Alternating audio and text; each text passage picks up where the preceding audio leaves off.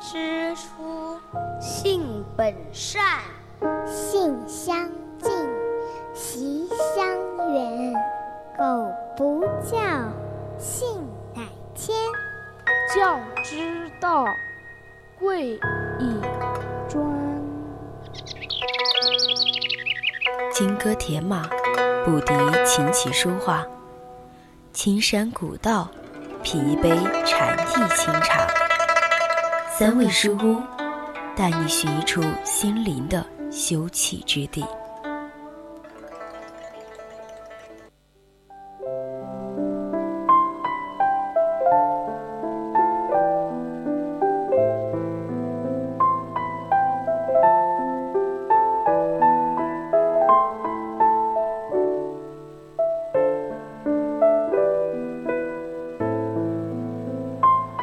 没有人永远是少年，但永远有人是少年。你好吗？我很好。嗨，我是阿七。今天要为大家推荐的书籍呢是岩井俊二的情书。你可以在 QQ 听友四群二七五幺三幺二九八，或者搜索微信公众号小写字母宜宾 VOC 一零零找到我们。岩井俊二，作家也是导演。一九六三年一月二十四日生于日本宫城县仙台市，毕业于横滨国立大学，具有多方面的艺术修养。在一九九零年代佳作迭出的日本新电影运动中，简单纯粹、深情唯美的情书于一九九五年公映后引起空前轰动。迅速风靡整个亚洲，并在世界电影的版图中取得无可争议的重要一席。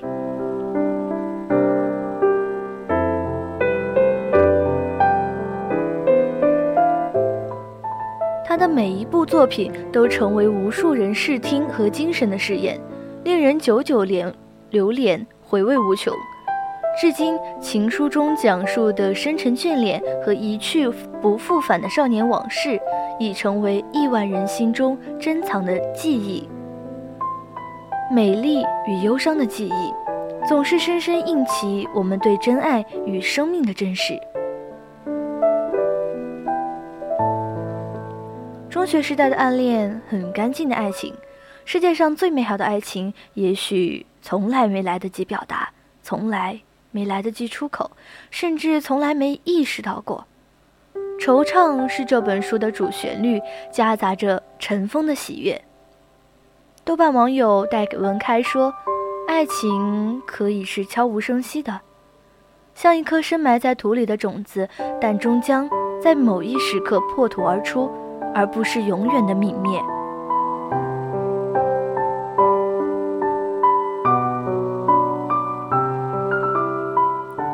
回想起岩井俊二的情书，心中便会泛起小小的涟漪。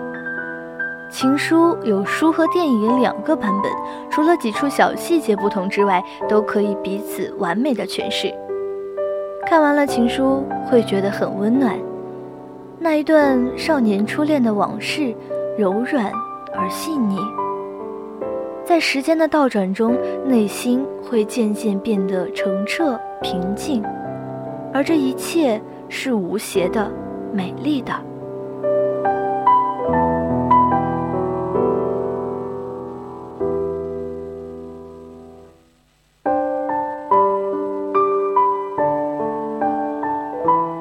在这个故事里，自始至终没有出现一封情书，但每一个微小的细节都留下了淡淡的爱的影子。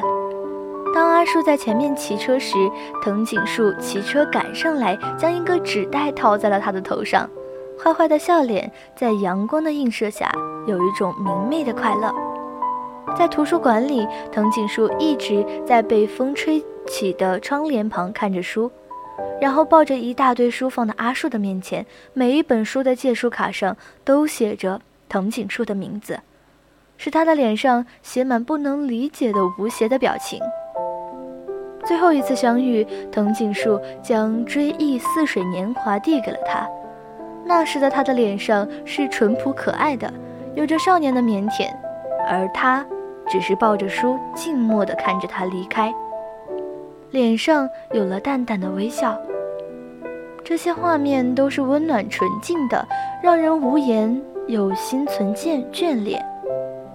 一段少年初恋的往事，就像开始的那一场纷飞大雪，将我们的心一遍遍沉淀，最终变得透明澄澈。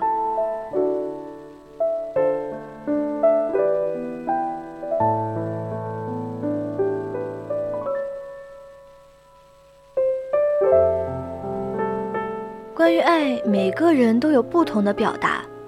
博子呢是一个心存眷恋的女子，她坚持着一份爱情理想，无论藤井树与她的永别是现实或是幻觉，他都让她很安全地住在自己的心里。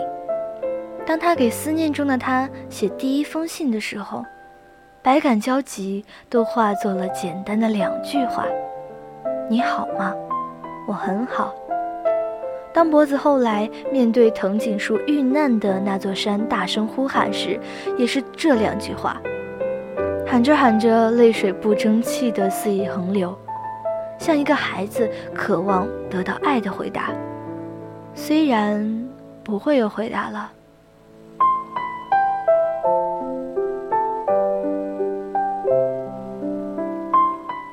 或许这两句话已经说尽了对于一个人的爱。淡淡的流露，深深的悠远。树则是一个在时光的倒流中渐渐苏醒的女子，在她心中零星的记忆碎片被慢慢的拼贴起来，那一段少年往事的爱的秘密就此被揭开。最难忘的一个镜头就留给了他。故事的最后，当阿树将那本追忆似水年华的借书卡翻转到背面。看见藤井树画的是他的素描之时，心中不自禁地流下了温暖的眼泪。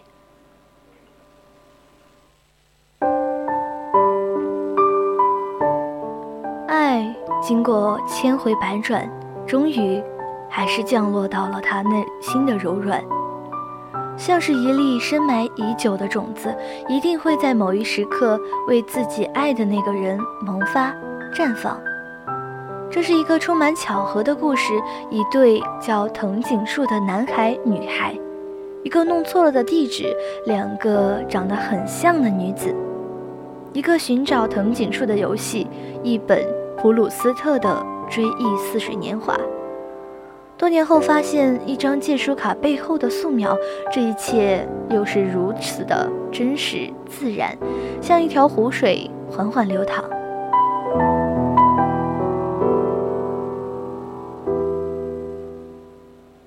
爱不是一场浓烈的盛宴，只是内心全部温存的细腻表达。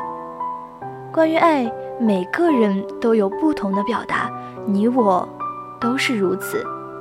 也许会写上千百遍他的名字，或者偷偷的把它画下来，然后我们会用尽一生去追忆那段似水年华，那些美好的、淡淡的印记。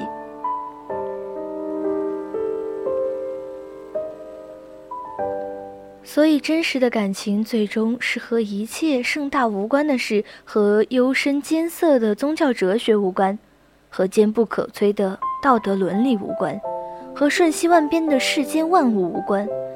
也许，仅仅就是白雪皑皑的群山之中一次泪流满面的问候：“你好吗？我很好。”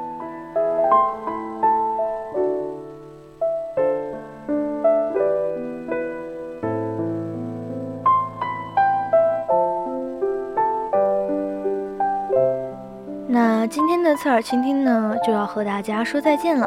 欢迎在下周日同一时间继续锁定我们的节目，我是阿七，我们下期再见。